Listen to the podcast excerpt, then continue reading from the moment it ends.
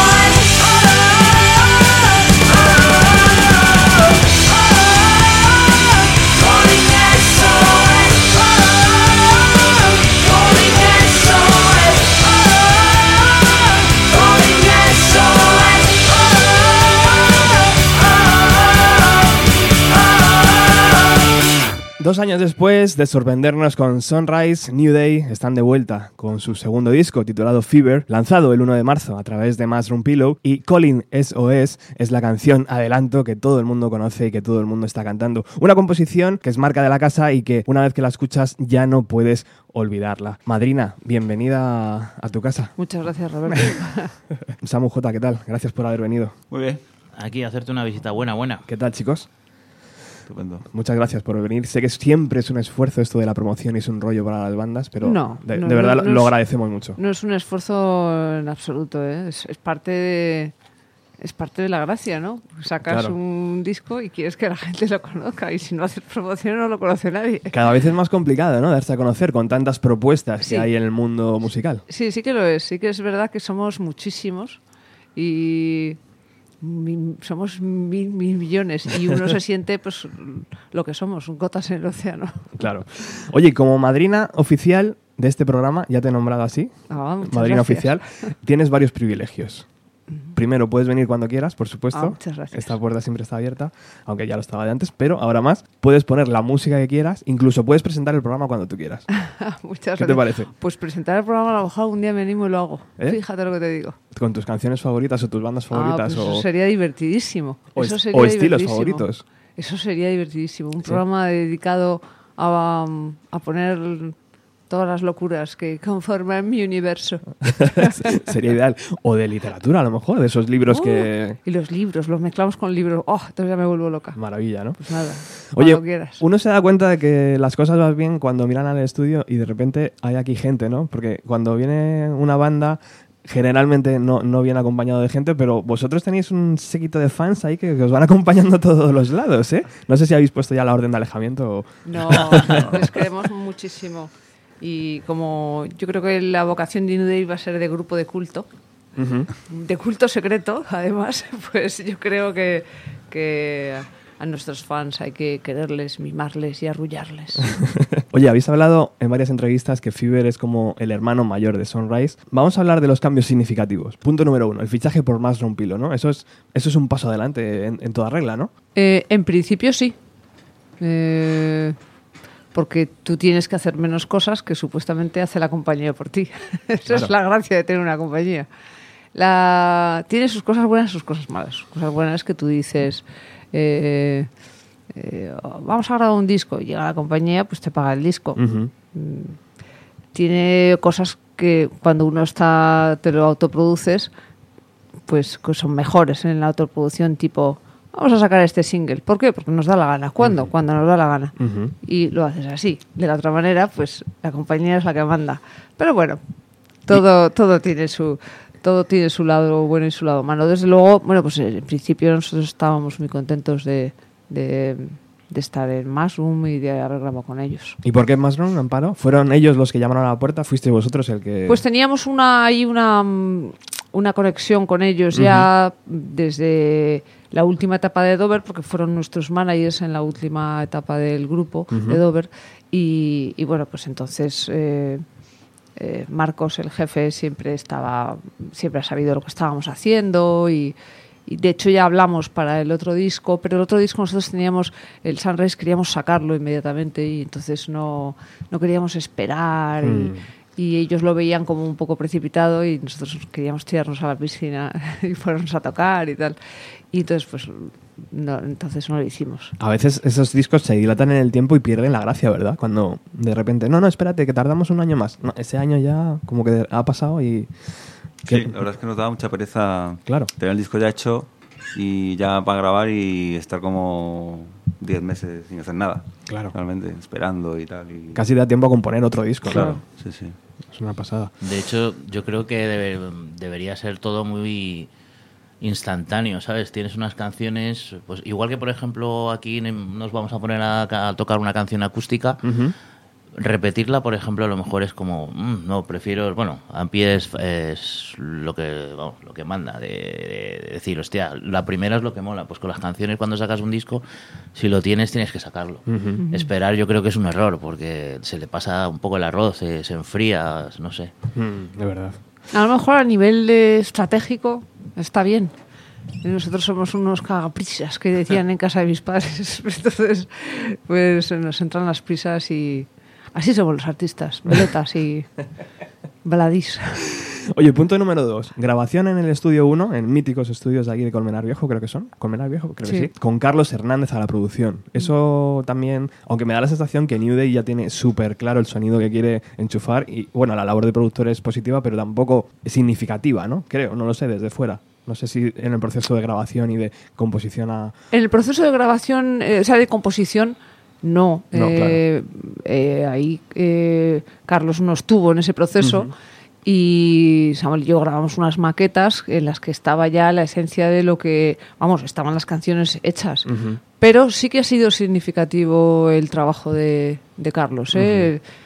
yo escucho el disco y, y- y tengo, tengo la sensación de que tiene una o sea, noto el trabajo de Carlos, la potencia que tiene, su tiene, o sea, eran unas- son unas canciones, yo creo que son muy vitales, muy llenas de energía y muy vitales, y él eh, lo que ha aportado está lleno de energía también y es muy vital, ¿no? Es lo que iba a decir, digo, es que, el- o sea, según lo dices, eh, yo creo que lo que se nota es la energía de Carlos.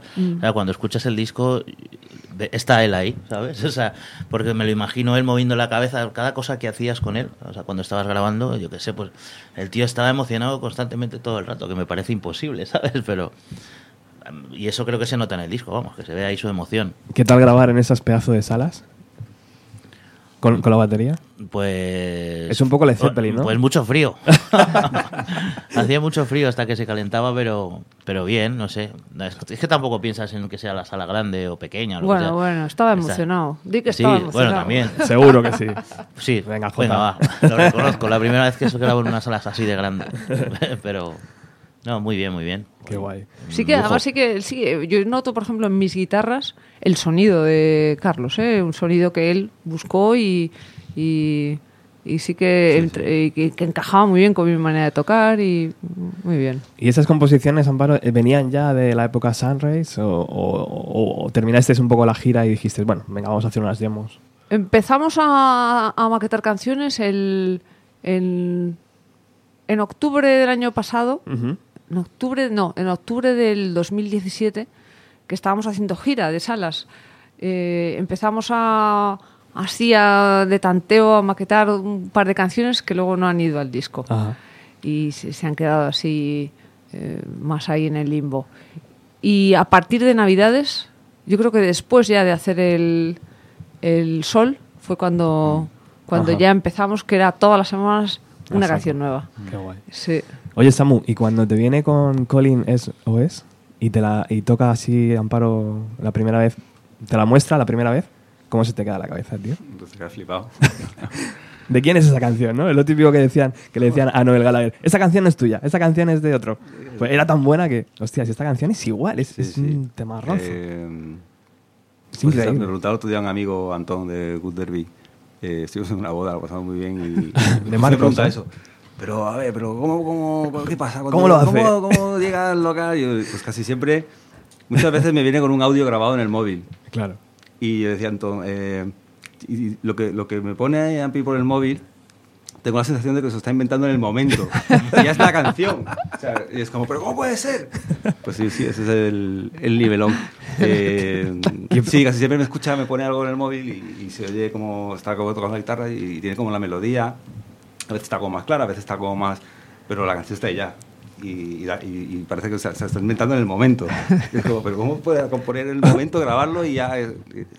Qué privilegio, ¿eh? Sí, sí. ¿De dónde vienen las canciones, Amparo? ¿De dónde te vienen?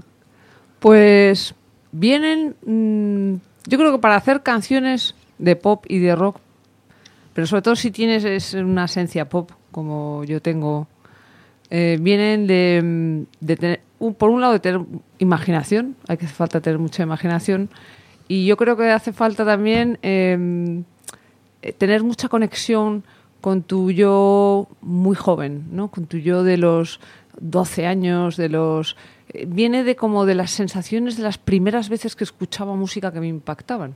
Pues de ahí es de donde viene. Entonces son siempre como una especie de, de intentar capturar en, en- una, en tres minutos de canción esa, esa sensación. En realidad eso es lo que yo persigo. Ni siquiera es tal, eh, vamos a hacerla estilo tal. es Es, eh, es buscar una sensación. Y además tenemos la suerte los tres de, que realmente eh, nos entendemos bien. Nos, o sea, esas, esas cosas que yo llevo al local podía a, a Samuel decir, pero no entiendo, eh, pero esto que quieres hacer con eh, Jesus died to set me free, no lo entiendo. O J, decir, "Eh, yo no, perdona, yo tocaba en Sex Museum, esto no, tal, no lo entiendo. Pues no, La- nos gusta mucho y lo, y lo entendemos los La tres. verdad es que es, es una suerte, porque a ver, según lo estás diciendo, digo, es verdad, es que siempre que, traes una canción, o eh, nunca ha dicho nadie algo así como, uff, ¿sabes? Sino que ves un punto positivo de principio. Luego que otras de repente digas, hostia, qué parada, qué, qué-". eso me pasó Mm. con, con Last Night. La primera vez que la escuché ahí maquetada, me quedé así, joder, cómo mola la parada, o sea, me, o sea, me quedé, no sé, que nunca hay, no sé, nu- nunca ha habido, a, a todo le damos un punto positivo siempre. No hay ninguna banda que suene como New Day. Eh, yo creo que no, y esa es nuestra bendición y nuestra maldición al mismo tiempo, ahora mismo. Sí, ¿tú Porque crees? sí, sí, yo lo creo ¿Ser, origi- absolutamente. ser original es malo? Eh, ahora mismo tiene un punto de, bueno, pues si, si, si te sales mucho de lo que es, Ya. de la, la tendencia y la corriente, pues eh, eres, eh, necesariamente marginal, que es lo que nos pasa a nosotros, pero lo aceptamos con gallardía. Algunos días, otros no. Oye, ¿de qué habla Fools? Eh, pues ah, si te digo la verdad es una especie de eh, de reflexión feminista, esa es la verdad. O sea, la, la letra de la canción eh, habla de mi madre Eva y de, de intentar eh, romper la, la- la barrera que, que muchas veces notamos las mujeres y las chicas que tenemos por el hecho de ser mujeres para que se nos escuche y se nos y entonces habla desde un punto eh, muy muy muy de lucha no de enfadada casi. De estar como en, en tu de, de haber estado tiempo como eh, el- pues la metáfora esa de metida en una habitación no sin atreverte a, a decir no In the nick of time,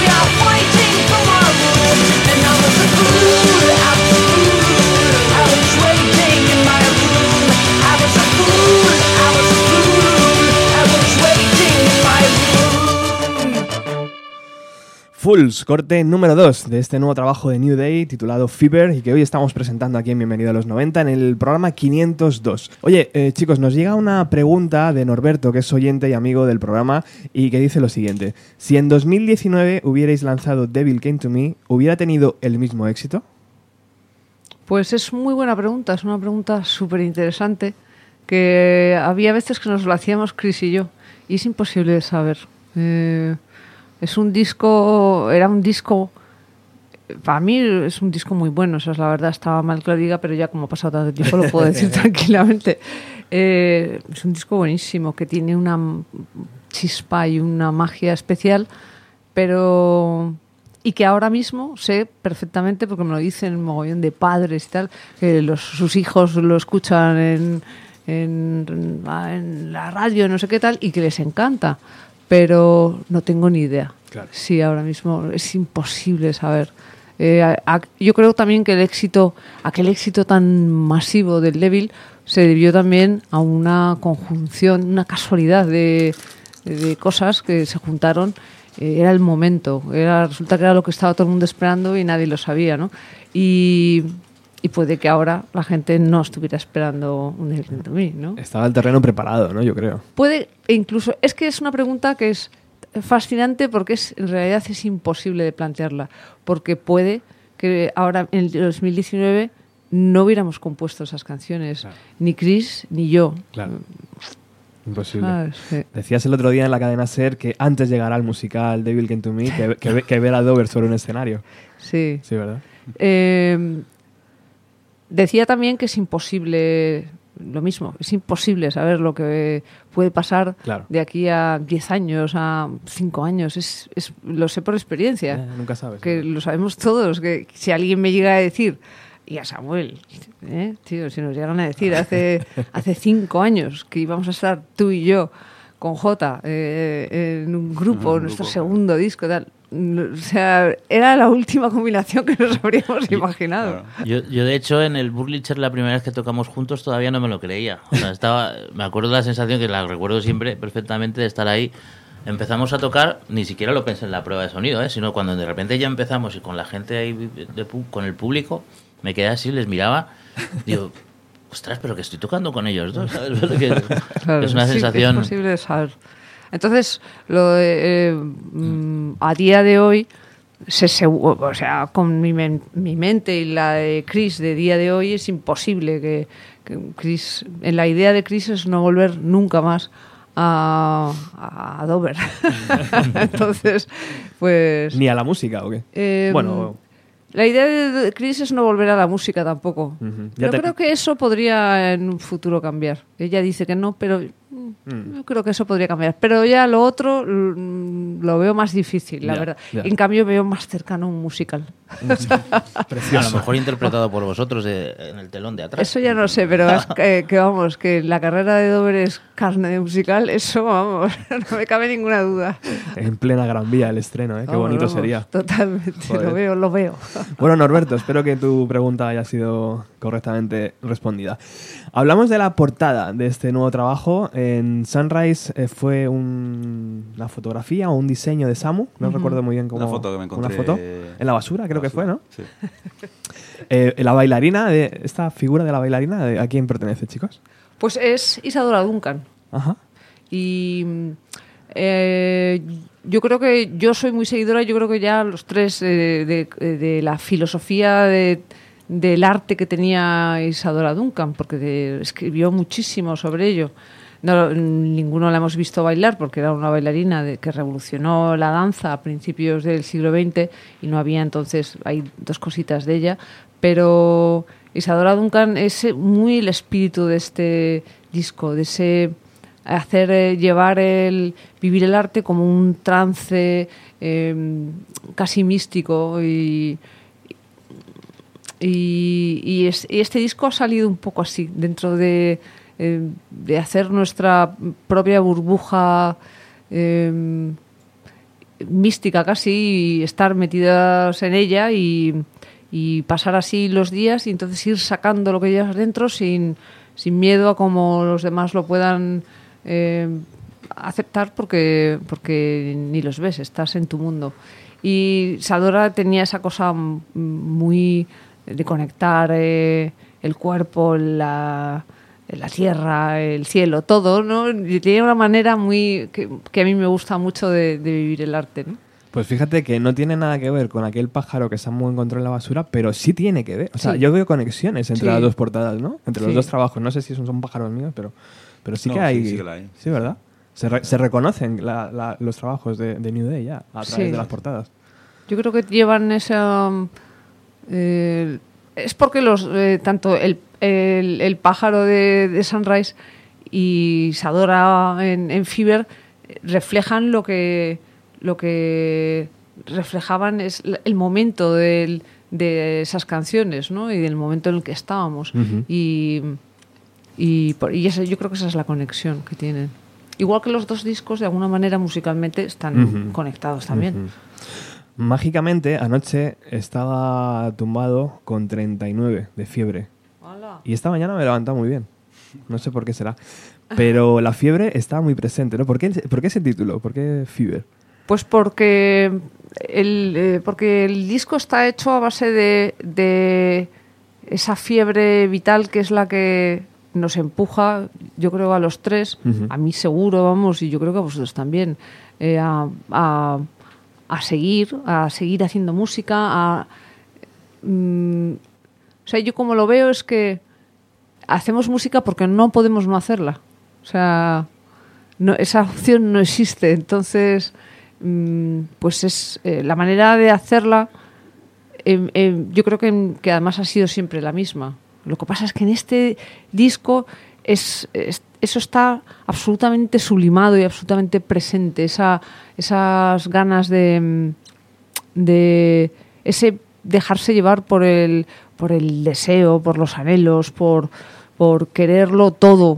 ¿Pero qué es todo? Pues todo, lo quiero todo. ¿Pero qué? Pero a ver, ¿qué es todo? Que no me entero. Pues todo.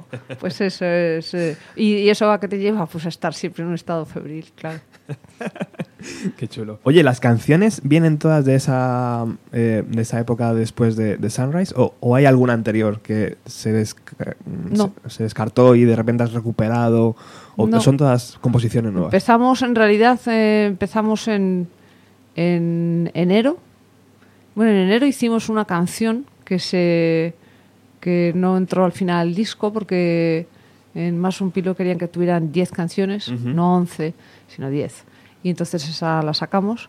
Qué curioso. Y, y las hicimos todas. eh, eh, la última que hicimos en, en pleno verano ya hicimos Out of Time. Y después nos cogimos ahí 15 días de vacaciones en agosto, cuando hacía mucho calor. Y a la vuelta eh, hicimos Fever y ya dimos el disco por terminado. ¿Y por qué no 11? Pues mm, no lo sé, no les cuadraba. ¿Qué cosa? Les gustaba. Cosas de discográfica, ¿no? Cosa discográfica, sí. Claro. Sí que es verdad que para el LP parece que se quede escuadra así, la Ah, cara bueno, B, la ya. cara A. Sí, Bueno. vale.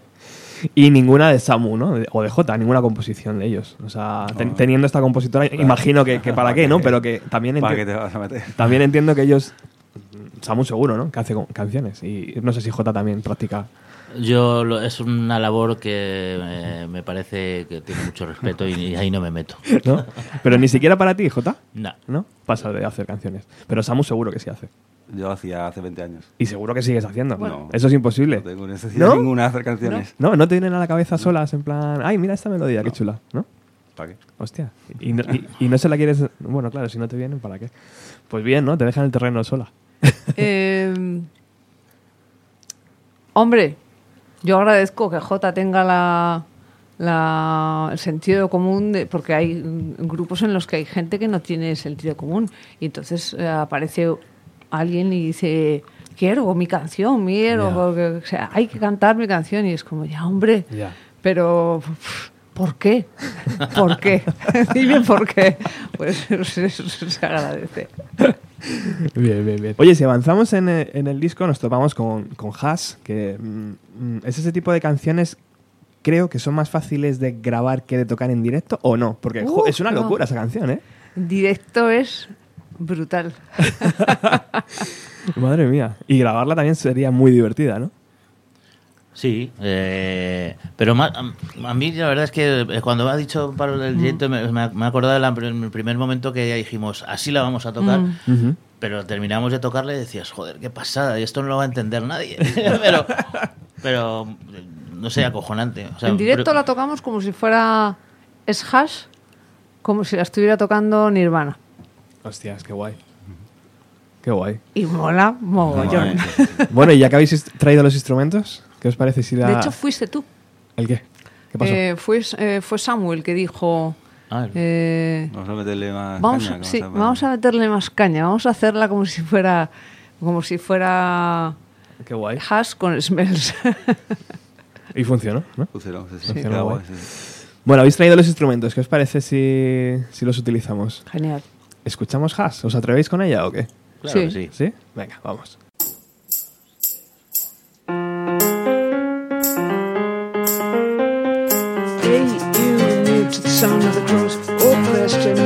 Oh, I was less of a left buscat if I were less and helpless. But I can't fight and weaken.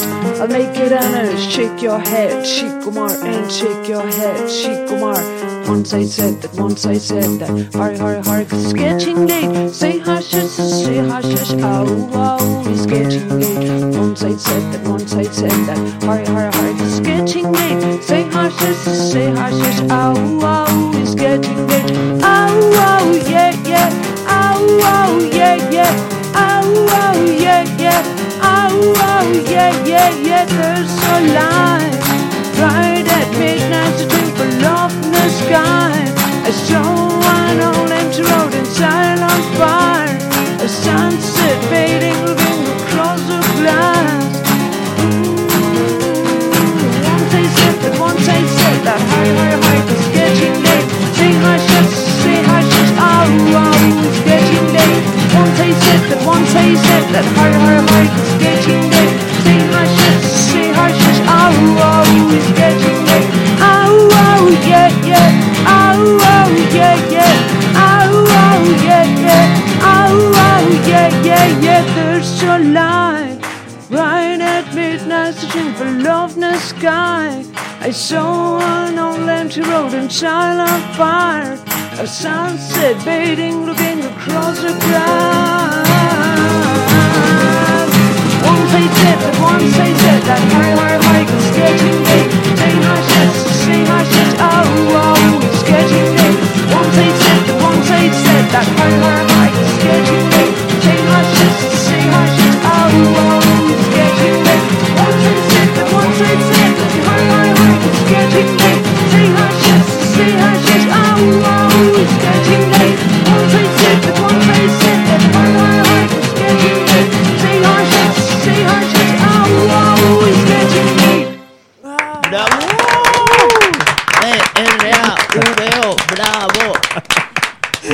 Qué valentía, la verdad. Y, qué- y qué bien suena en directo, ¿eh? ¿Cuál, es- cuál es la, la reacción de la gente cuando, cuando suena en directo? ¿Cómo, ¿Cómo lo veis desde dentro del escenario?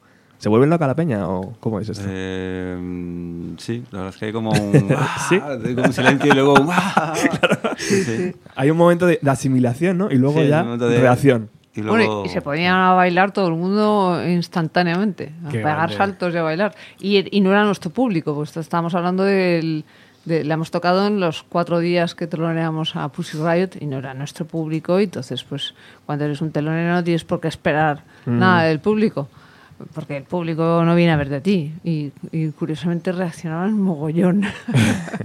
Decías tú que estabas muy cómoda, ¿no, Amparo? También en esa figura de, de- de abrir conciertos, de tocar tu Sí. set de 30 minutos, sin presión y sin nada, Uh. y luego ya disfrutar del Es concierto un de- sueño de, hecho realidad. A mí mi sueño es que llegara un grupo de estos que giran por todo el mundo y nos propusiera, venga chicos, os pagamos los gastos, Ah. nos podemos pagar, pero os pagamos los gastos. Y nos vamos seis meses por ahí. ¡Oh! sería maravilloso, vamos. sería divertidísimo. ¿Qué tal la relación con Pussy Riot? Muy Pues- bien. ¿Sí? ¿Cómo, bien, cómo eh. salió aquello, chicos? ¿Cómo, ¿Cómo decidieron contar con vosotros? Mm, El bueno, promotor, ¿no? El promotor más que nada porque era otro... ¿Cómo se llama? Muy- Se el promotor era Killers. eh, Killers, es muy sí. fan de New Day. Qué guay. Súper fan de y- New Day. Bueno, tiene una anécdota curiosa, cuéntala, Jota. Es que me, eh, me- me hizo mucha gracia porque cuando estábamos montando, bueno, que por lo que has preguntado, eh, quien buscó fue pues eh, el cantante Pop Killers, el que montó la gira con Pussy Riot y con New Day.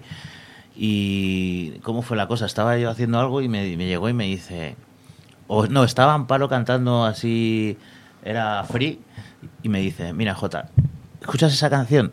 Dice, si tiene 5.000 reproducciones, dice 4.000 son mías. Pero Dice, "Me vamos, lo curioso abajo". es... Muy fan. Lo curioso es que él se hizo fan porque él vivía en, en Colombia, este chico, y vino a Madrid y descubrió, a- se vino a vivir aquí y entonces descubrió, hace do- dos años, descubrió a Dover.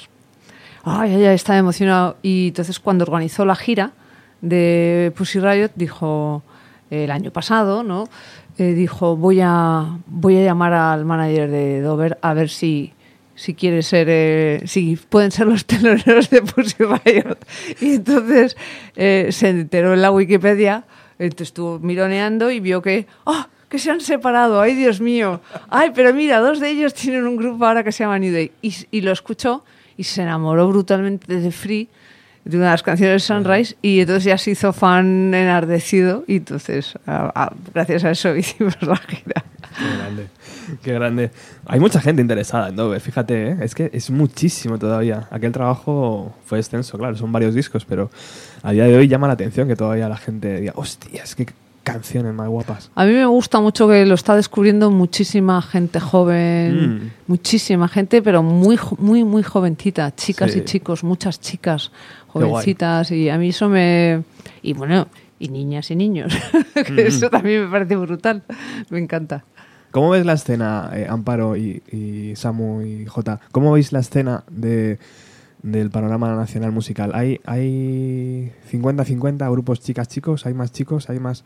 ¿Debería haber más chicas? No sé, esto es una pregunta de actualidad, pero ¿cómo lo veis? ¿Debería. ¿Debería haber más programas de radio presentados por chicas? No sé, este tipo de cosas. Eh, En general, las chicas, las mujeres deberíamos estar más en todos lados. Eh, eso es lo que debería ser. Entonces, si, si realmente las chicas y los chicos, eh, los hombres y las mujeres, fuera una, una, estuviéramos equilibradamente en la sociedad, pues entonces en la música, lógicamente, también. Eh, hay muchos más grupos de chicos que de Mm, chicas. mm.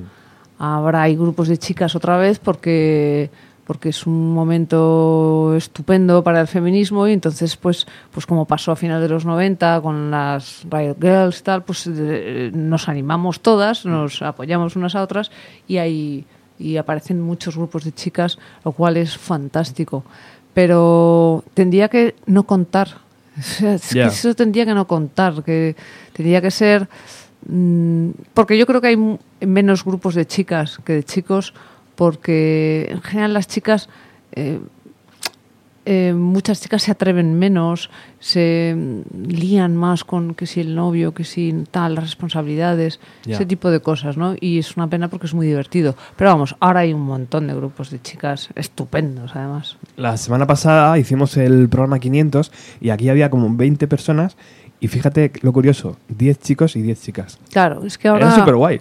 Ahora es un momento genial, sí. Empieza a haber otra vez muchos grupos de chicas y muchas chicas que tocan. Bueno, Jota. Sí. No, eh, que la verdad es que nosotros tenemos suerte porque siempre estamos, estamos rodeados de grupos de chicas. De, Qué guay. No sé, eh, es que te podría decir Fakein porque está Tabata. con- O sea, que no hablo solo cuando digo chicas que sea solo un grupo de solo chicas, sino que. Mm. Sí. eh, no sé, están las suevichas que las tenemos de compañera de los locales, que eso es un grupo de todo chicas que están haciendo sus cosas, la Mm. verdad lo están haciendo de genial porque se lo, se lo guisan y todo ellas y muy bien. Y yo y, qué jo- y sé. tú das clase de batería a muchas chicas, además. Qué guay, a un montón. qué guay. Eh, Muy bien. Bueno, avanzamos en el disco. Fever. ¿De qué habla? Pues Fiber eh, habla de ese, de ese es, es la canción del disco que más tiene en la letra y en, y en todo, yo creo. eh, el- ese momento de creerte que estás ah, en la estratosfera, que estás eh, que está, que vas a am, hacer realidad todos esos anhelos que tienes. Es de eso es de lo que habla de allá voy, cuidado que allá voy. The.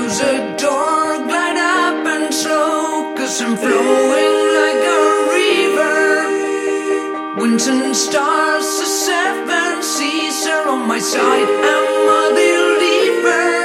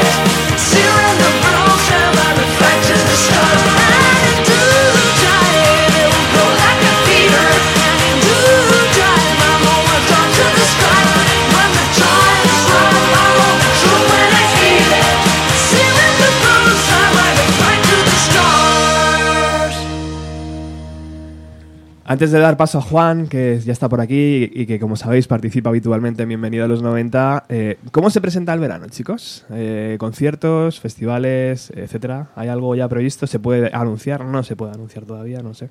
Empezamos el día 5 y vamos a estar, vamos a, a no parar, hacemos una gira con- conjunta con, con 770, Hombre, claro. que ah, nos Buena- hemos buena hermanado y Sí, sí, sí. nos adoramos eh, profundamente. Mm. Y Sí, vamos a hacer un montón de salas Sí. con ellos. Y luego. mm, festivales también. Festivales en verano, sí. A partir Sí. de, empezamos el Todavía 7 de hay, eh, junio varios ahí que todavía no Girona, podemos- festival, y luego ya a partir de ahí. Sí, que, que no podemos todavía decir, pero sí que vamos a, a hacer todo lo que podamos, porque Qué además guay. nosotros lo que nos gusta es tocar Claro. donde sea. Fantástico. Antes le he regalado a, a- a la banda un- unos cuantos discos de Sí. bandas que han venido por aquí y lo primero que me ha dicho Amparo es eh, ¿grupo de chicas? Digo, "Mm, mm, pues mira, esta vez no, pero para la próxima te juro que voy a conseguir grupo. De todas maneras, además es algo que, que, que a, mí me, a Chris y a mí nos ha pasado siempre. Siempre nos han gustado mucho los grupos de chicas, porque siempre hemos pensado que estar, eh, que como mujeres estar solas en la música no, no era bueno para nosotras, pero además desde el año 98 ya lo teníamos clarísimo, que era Claro. mucho mejor si, está, si había más chicas eh, haciendo música también, tocando la guitarra y tal, y no que era que, oh, estas, que, que- Claro. qué anomalía, qué excepción. Mm. Oye, pues ahora como madrina oficial del programa, cada grupo de chicas que quieras que traigamos, lo, lo hacemos, ¿eh? Ah, pues oye, Eh, luego te doy una lista. Las no sé qué. y venga. J te da otra lista más larga Las- todavía. Las, tenemos todas, ¿eh? Fenomenal. ¿Vale? Bueno. Juan, llegó tu momento.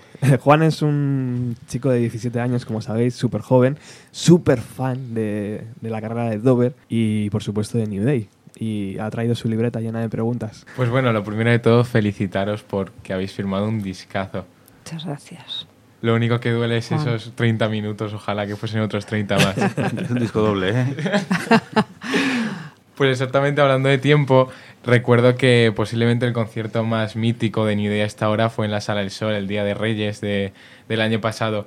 Y allí no sé con qué seguridad o sarcasmo Amparo dijo al aire, la próxima vez, con el próximo disco, tendréis dos horas de New Day. Sarcasmo seguro. Porque, porque tocar dos horas me parece una ordinaria. Sí. Pues exactamente, eh, siempre intento preguntárselo a Samu, a Jota o a Amparo el tiempo y siempre dicen que es imposible, no dos horas.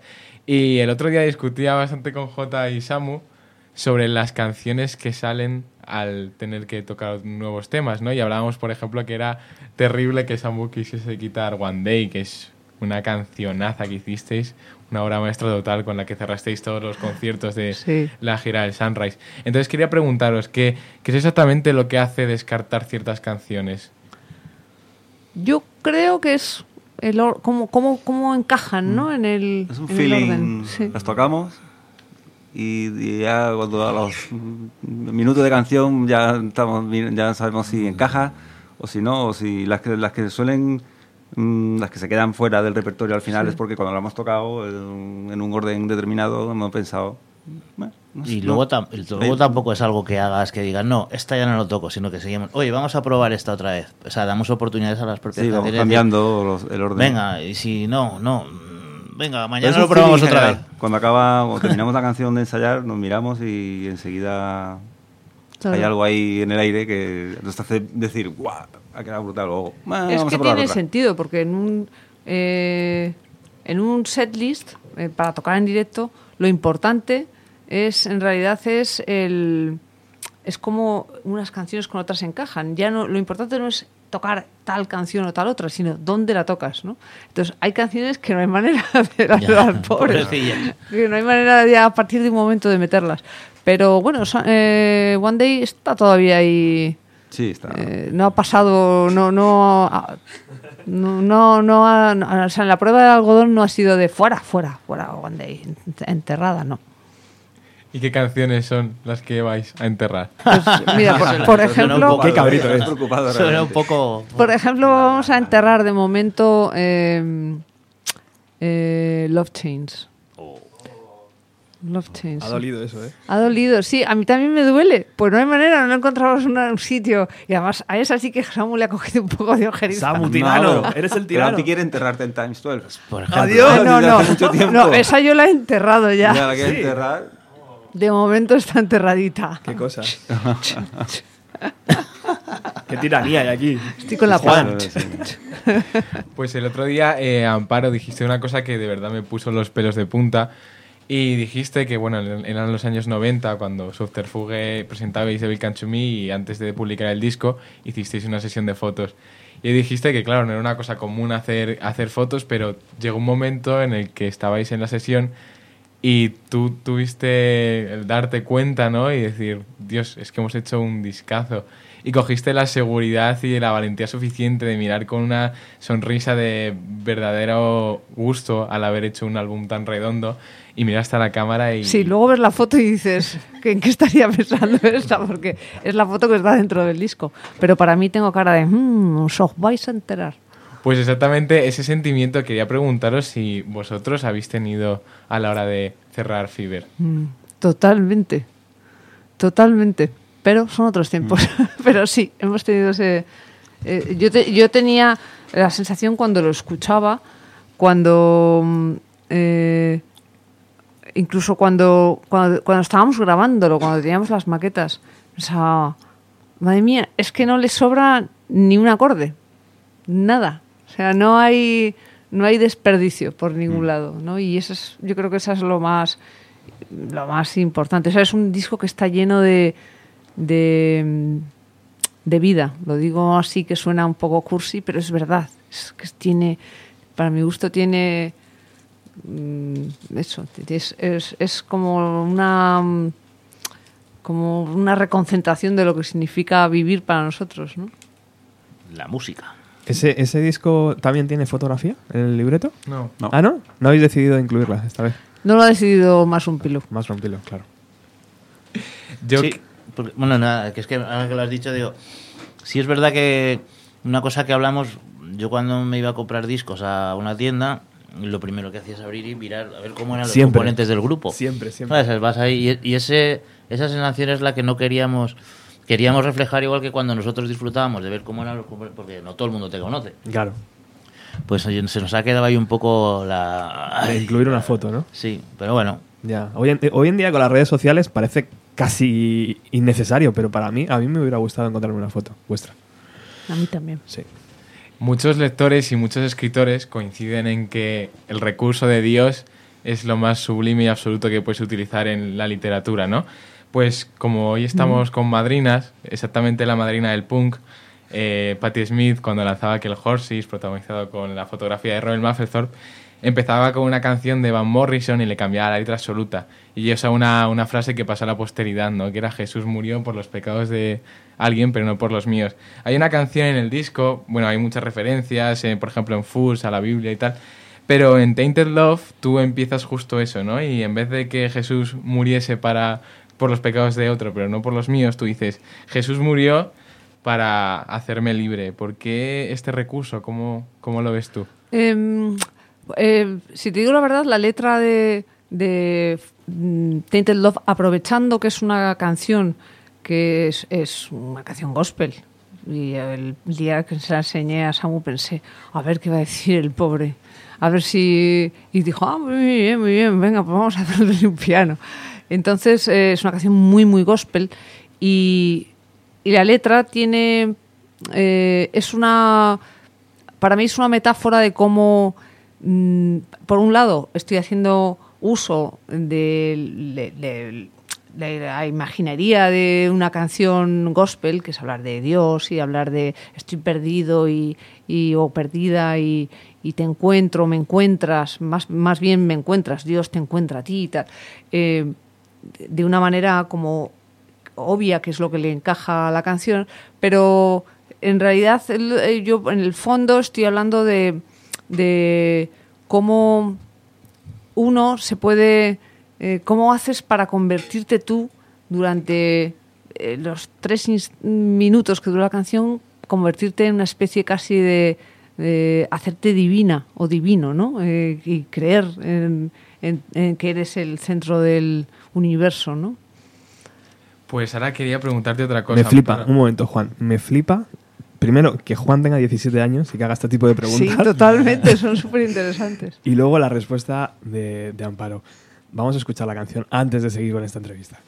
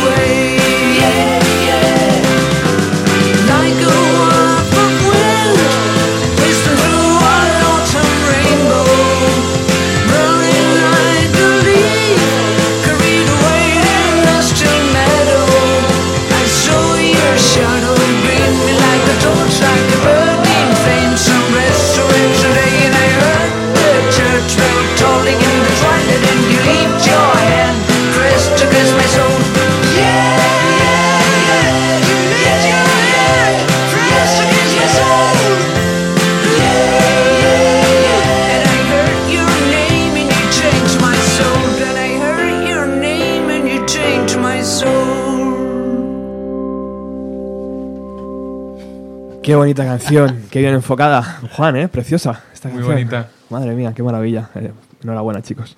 Gracias. Bueno, pues ahora quería hacer una pregunta. Me gusta mucho, como lo quiera llamar la gente, la pintura tributos o un símil en una canción. Y no sé si es una casualidad, pero hace, mm, bueno, el año en que yo nací, en el 2001, hice un viaje transatlántico a Los Ángeles para grabar un disco que para mí es objetivamente una obra maestra, ¿no? Y lo mejor que hizo Dover. Pues ese disco se caracteriza- caracterizaba por ser un álbum muy bestia, era muy fuerte, pero y de muchas canciones, pero terminaba con una canción que creo que puedo afirmar que es la única canción que me ha hecho llorar en el mundo. Y era Cold, ¿no? Pues este disco también se caracteriza por una potencia, tal vez, un- no sé, cierta positividad y mucha felicidad, Sí. pero termina con una canción dentro del mismo campo semántico tal vez, que es Winter, ¿no? ¿Qué significa para ti, qué simbolismo toma el, el frío invierno para ti? Pues eh, el disco, como el- la- lo que une a las canciones unas a otras es, mm, es el, esa, ese, esa montaña rusa del, del, de cómo se siente uno, ¿no? El, empezar así más o menos tentativamente y luego de repente eh, estar en un estado de casi de trance y fiebroso en muchas canciones y luego a partir de melancolía empezar un poco como a, mm, empieza a chocar tu mundo ese imaginario con el mundo real, ¿no?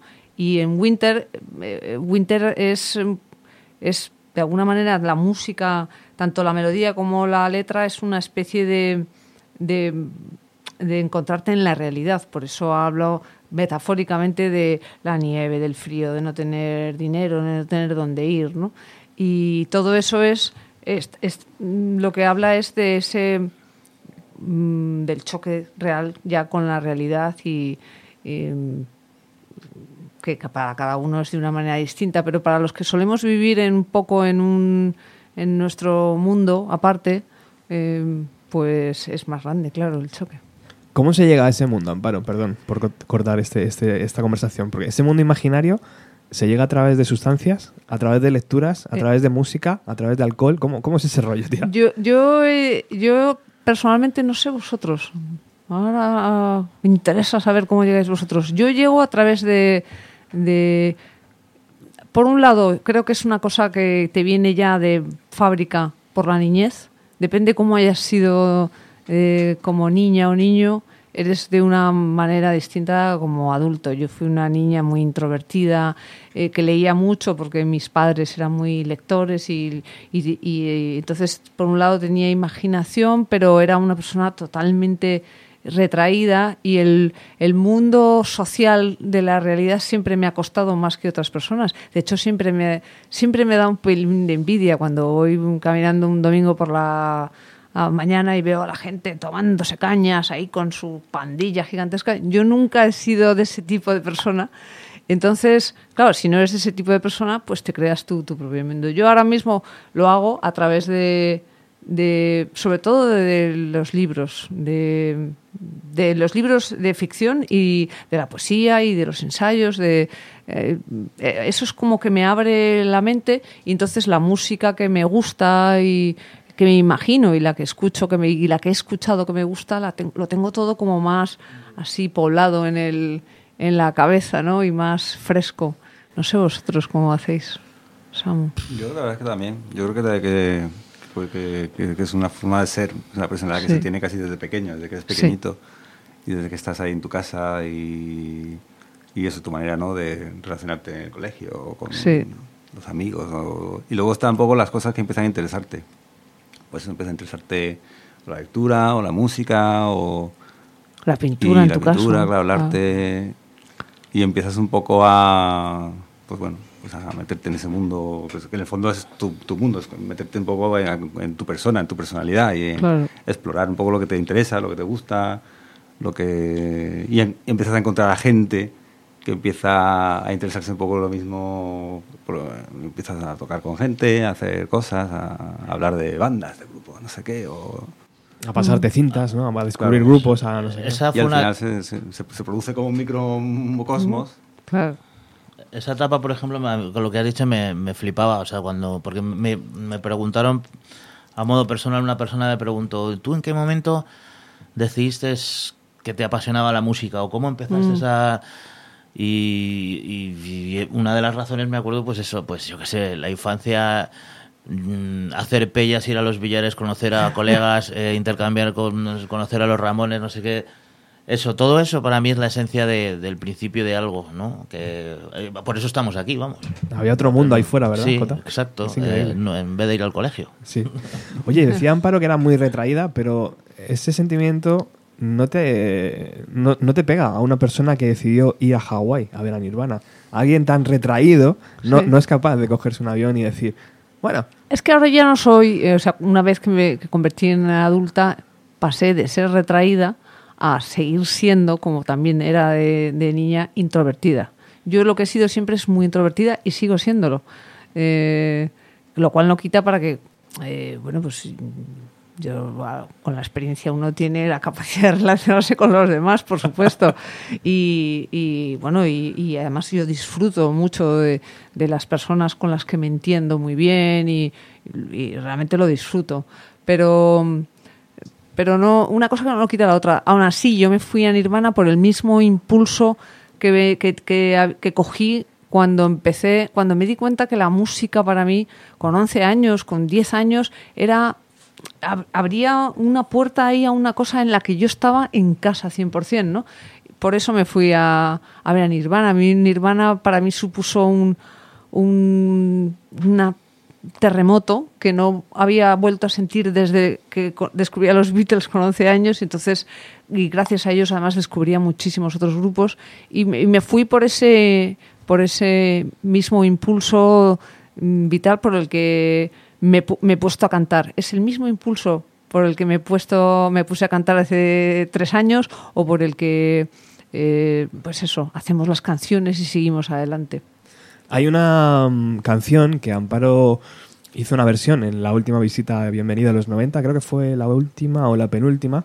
Eh, como sabéis, siempre pedimos una, una canción de los 90 a las bandas. Algunas las hacen porque les apetece, otras, otras no. Amparo hizo esto.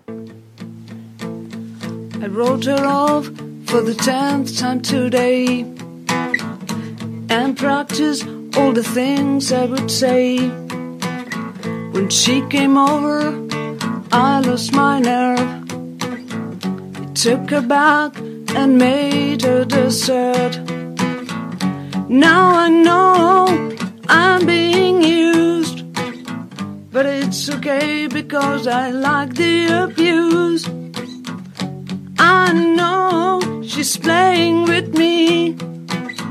But that's okay, cause I've got no self esteem. Oh, yeah,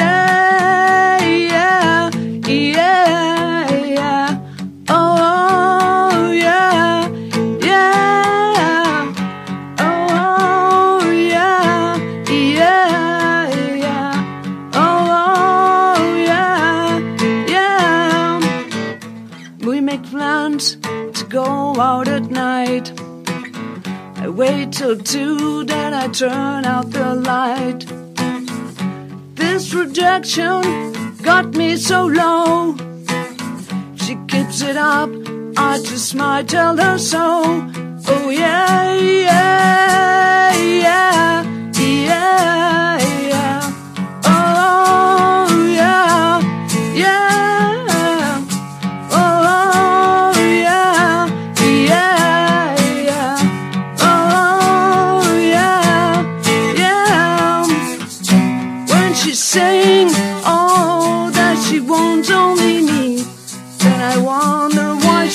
She sleeps with my friends.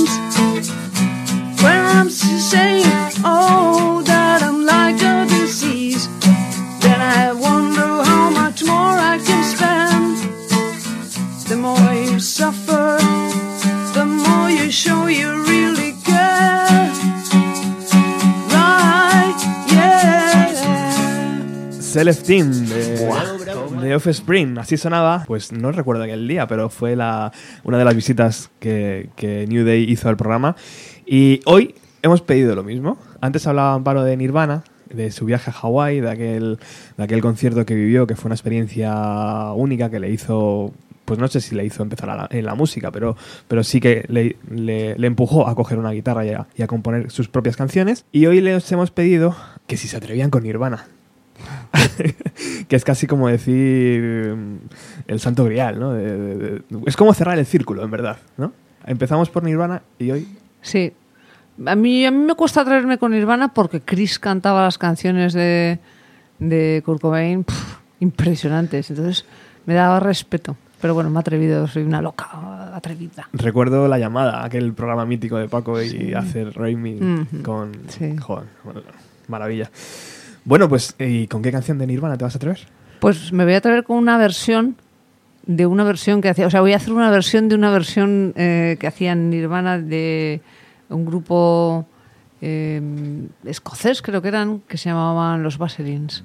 La canción se llama Molly Sleeps.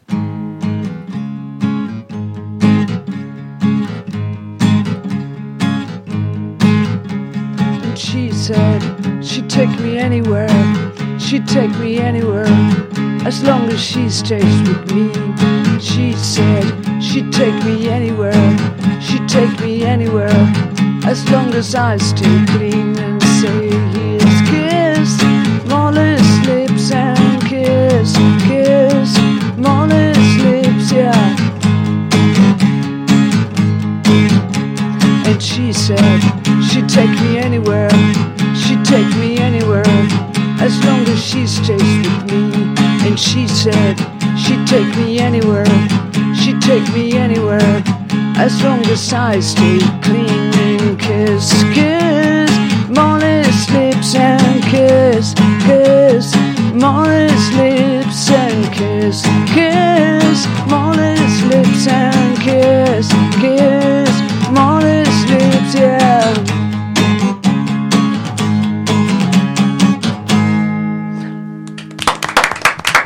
Ole, ole, ole, ole. Molly's Lips, sonando en Bienvenido a los 90 en, esta, en este gesto amable, amable de, de Amparo Llanos, haciendo esta versión de, de Nirvana, de, de los Baslins, como bien em, explicaba ella antes. Juan, ataca. Pues antes de seguir indagando en los misterios de este segundo álbum de New Day, hubo una pregunta en una entrevista, no sé si histórica o mítica, a uno de los músicos más, ¿cómo decirlo?, excéntricos de la historia, que era Franz Zappa, y le hicieron una pregunta que me gusta a mí hacer mucho. Si vosotros os fueseis a una isla desierta y solo os dejasen llevaros cinco discos, ¿cuáles serían? Yo me llevaría seguro un par de ellos de los Beatles, seguro. Eh, creo que me llevaría también. eh, ahora, si me tuviera que ir ahora, eh, un par de discos de los Beatles, probablemente la primera época. Y luego me llevaría, a lo mejor me llevaría el Nevermind también, que es un disco que no cansa nunca. Me llevaría mm, un disco de gospel o de bluegrass, algo así que a mí me gusta mucho. Y luego me llevaría algo de música. Yo leo todas las noches escuchando las mismas eh, em, sonatas para violín de Mozart, desde hace cinco o seis años, así muy bajito, me las llevaría también. Y libros, libros. En realidad casi me llevaría antes libros, ¿para qué te voy a engañar? Yo me llevaría el Spotify. Y así ya te lo tendría todo solucionado.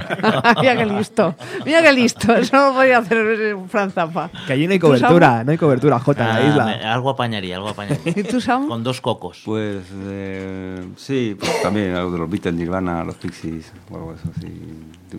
Los discos que te han gustado siempre Mm. y que, que te hacen compañía, ¿no? De alguna manera. Son Claro. discos que, pues que ya los pones y te sientes como en casa. Una guitarra mejor se puede llevar. Una guitarra así ya te, te entretienes. Componiendo ahí frustrado. ¡Ah, pero para quién! ¿Y una pintura de Dalí o una de Picasso? ¿Samu? Eh, ¿Cuál de los dos? Depende de cuál. Yo ni una de Eh, ni una de Picasso, a mí no me mires. Eh, La verdad es que no, no, me daría una pintura para, ¿No? para parte de la lluvia, a lo mejor. pero- No, Yo sí me no- podría llevar, pero de ninguno de los dos. No, tampoco. No soy tampoco muy fan. O sea, soy, sí, me gusta, ¿verdad? Pero no soy fan de ninguno de los dos así locamente. Pues, eh, ¿qué cuadros llevaríais entonces? Pues yo creo que me llevaría a algún cuadro de, de alguna pintora expresionista de estas alemanas, de pues Gabriel Münster o, o Diane, Diane no, eh, Marianne von Feretzking, algo así. Que son esos cuadros que te dan mm, como gustito, no sé, que te arrullan. Yo es que me he quedado en blanco. Estaba pensando en el jardín de las... Delicias. Algo así, el que puedas mirar por todos los lados, ¿sabes? Y buscando cosillas, porque sería entretenido, además. ¿Y tú, Samu? No lo sé, no sé. la verdad es que no me. Ya te digo, no. No, no pensaría en llevarme en una pintura. Ah, ¿Qué pintura te llevarías? Pero y si no te sé, dejaran podría- entrar en el Thyssen a robar eh, eh, porque hubiera una revolución y ah, la gente está saliendo, Cuadros ¿qué irías, qué cuadros te querrías llevar? No lo sé, no sé qué. cuál- ¿Cuál me llevaría, la verdad? No, no es que no lo sepas, que no lo quiere decir, yo creo. Que no. No sé, pero la del Bosco me ha gustado. Esa, el de. Ah, joder, claro. El retrato del Bosco sí me lo llevaba. ¿Al- ¿Alguna de Goya, esas pinturas negras? A lo No, mejor, no soy fan de, Yo- ¿No? de Goya. No. Digamos, son muy grandes, es imposible. grandes, hombre, No estoy, igual de- no estoy dando una contigo hoy, tío. Bueno, hay un artista que realmente gira bastante alrededor de New Day, que os acompañó en aquella presentación mítica en el Sol, ¿no? Que hemos hablado antes del Good Derby. Mm. Pues Good Derby me ha dicho exactamente que le diga Amparo que si se ha dado cuenta que ha compuesto la mejor canción de su vida haciendo Fever y que es el Supicious Mind de este siglo. Madre mía. Madre mía, qué bueno, ¿no? Es- Este, este Antonio es que es adorable, le, le adoro. O sea, mm, sí que es cierto que Antonio no se entiende mucho y eso mm, no se entiende. O sea, entiende a New Day, entendió a Dover totalmente en todas nuestras etapas y eso pues da gusto saber que uno hace eh, que haces canciones y que hay alguien que las va a recibir con el mismo entusiasmo con el que tú las haces, ¿no? Que significa, que entiende lo que quieres, que, no, no que quieres decir, que, que- que- porque es que la música no hace falta decir, es una conexión ahí, que esa conexión existe y es maravilloso, porque además eh, Antón es un es un artista estupendo que hace unas canciones maravillosas y entonces pues viniendo de él. Y además bueno mm, yo, yo le conozco desde que él tenía 17 años que entró haciéndose pasar por un bloguero. Bueno entonces no había tampoco eso por un periodista o que tenía un fanzine a hacer una entrevista y luego resulta que no tenía tal fanzine lo que quería era conocernos en un concierto en Huesca o en Tarragona, un sitio así, en el año 97. Pues eh, si escuchamos a Dover, ahí yo veo por parte de Cristina una absoluta pues emocionalidad y, y realmente escribiendo desde la verdadera inspiración del artista, que es la tristeza. Pero cuando escucho a New Day y escucho las letras de Amparo, veo una cosa que me llama mucho la atención y sobre todo, por ejemplo, en Melancolía o en Free, y es una absoluta ansia de libertad. Eh, sí, yo, sí. Yo le llamo efe- efectivamente libertad, que es, mm, en realidad es una especie, yo lo que quiero es una especie de impunidad para poder llegar a todo. Eso es lo que yo quiero en realidad, ¿sabes? O sea que en realidad uno, eh, nosotros tenemos la suerte de en muchos casos podernos sentir libres. Digo nosotros, pues los que vivimos eh, en Madrid, en España, tal, pues más o menos uno se, puede sentir libre en muchas situaciones. Pero yo lo que quiero es, eh, ya no es libertad, es que, ya te digo, una especie de impunidad para llegar a, todo, un- que es lo que para mí significa hacer música, ¿no? Que es como llegar a alcanzar ese algo que no sabes ni lo que es por en un instante, ¿no? Una colaboradora de este medio, eh, cuando os vimos tocando junto a Pussy Riot y después de ver a Pussy Riot esa performance que te deja loco, Mm. me dijo Sí. muy seriamente y me preguntó, Juan, ¿tú te sientes libre? Es una pregunta que quiero haceros después de, de una gira con un grupo tan increíble, ¿no? ¿Vosotros, New Day, se siente libre? Sí. Yo, yo, yo, yo personalmente, o sea, como grupo sí. O sea, como grupo sí. Sí nos sentimos libres de. Yo, eh, sí, en general sí. Pero no. Siempre, bueno, como todo, siempre ansías más. O sea, como siempre hay algo. Siempre te fijas Eso. un poco en lo que te falta, no en lo que Eso. ya tienes.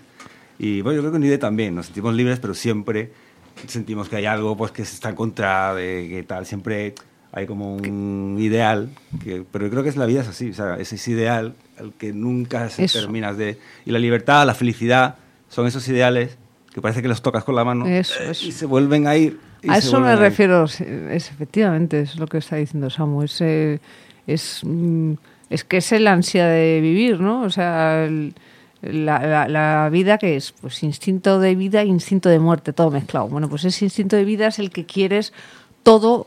eh, hay gente que lo busca a través de, del sexo, del amor, o de. Y nosotros lo buscamos a través de la música, poder tener esa sensación que es. eh, real en ese momento, pero luego en la vida, una vez que bajas a la vida real, pues eh, ficticia, porque uno está más conseguido por mil cosas, ¿no? Pero, pero bueno, si lo consigues, eh, eh, si así sublimas tus, tus deseos a través de música, pues, pues muy bien, porque harás la música que te gusta. ¿Y tú? Yo estaba pensando en el local ahora.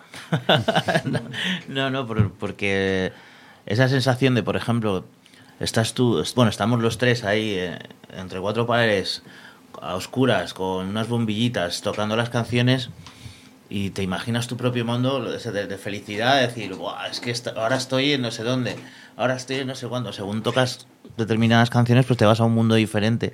Entonces, yo creo que eso es, esa- es una pena porque la sensación que tienes cuando estás tocando en directo con- y la compartes con, con más personas o con, con el público, pues cuando bajas del escenario es eso que dices, o vuelves a tu casa y te quedas otra vez ahí como, ¿sabes? No sé, he hecho un 8 ahí. Claro, por eso la Es que gente se es- fuma un cigarrillo después de hacer el amor. Porque han vuelto a la realidad.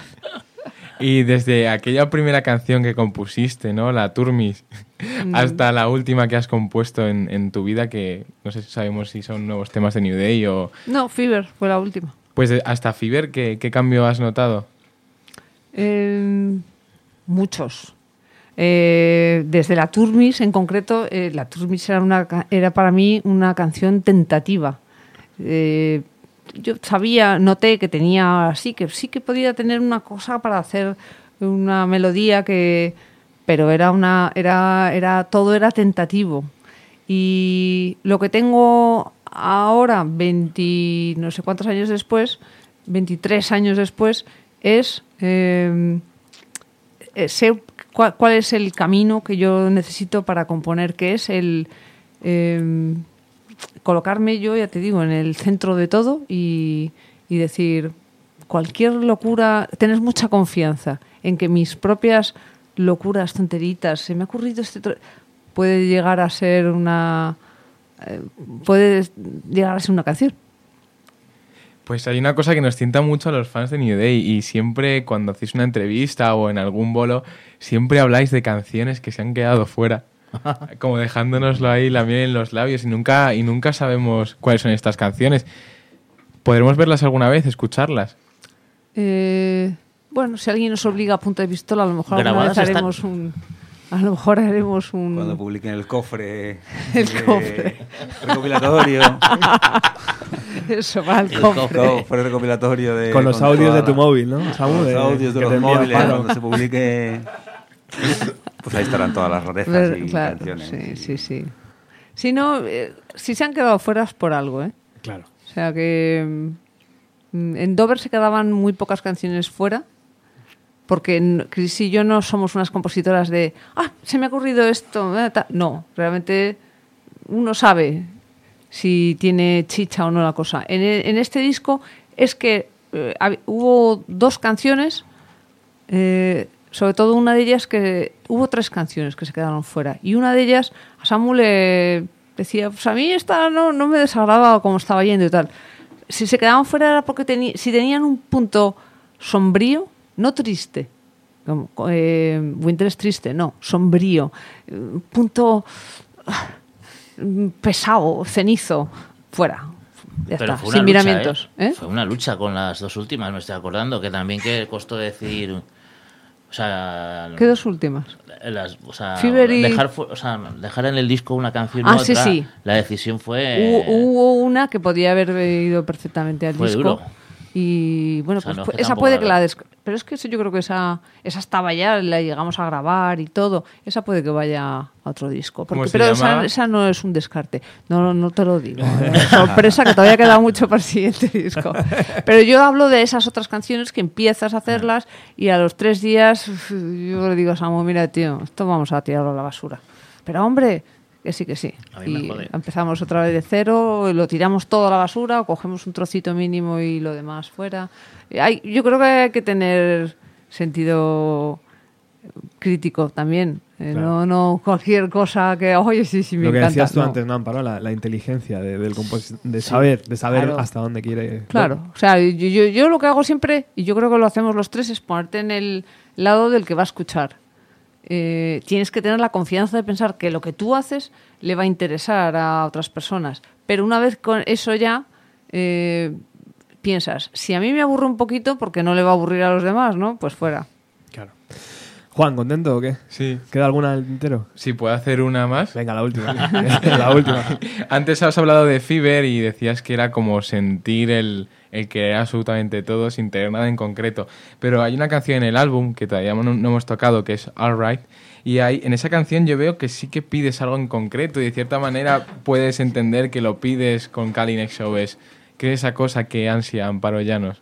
Pues en, en Calling es lo que, eh, lo que ansio en, en, en la letra, lo que ansío, es eh, librarme del, de una mala costumbre que yo he tenido durante años, que era el, pensar que tenía que agradar a todo el mundo.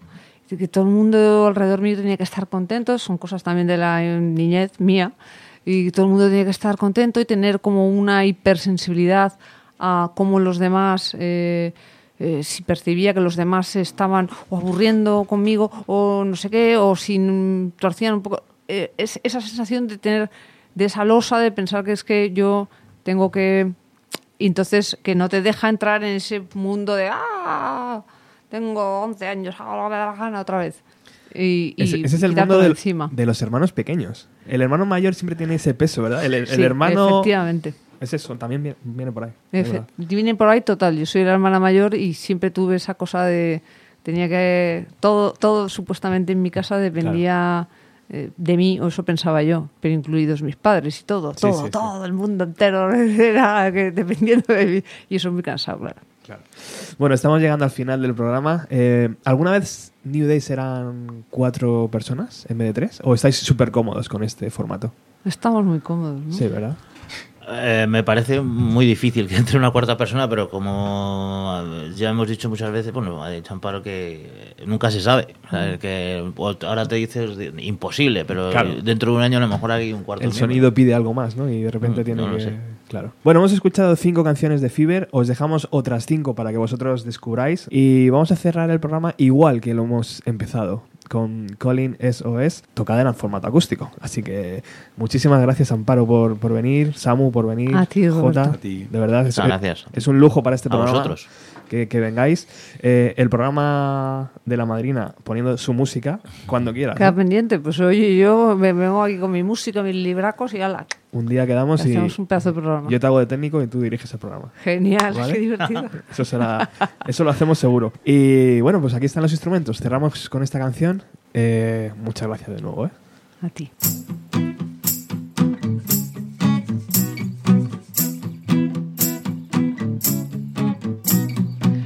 My heart and fetch my soul. I don't know what I need. I'll tell you my story and you'll decide what's best for me. My work, my work, my heart, my soul still on its side. Together stand for I should burn and break my brains to feed it in your dreams. Oh, I waited for someone to please. Oh, I waited for someone to please. Oh, ah, ah, oh, ah, ah, oh,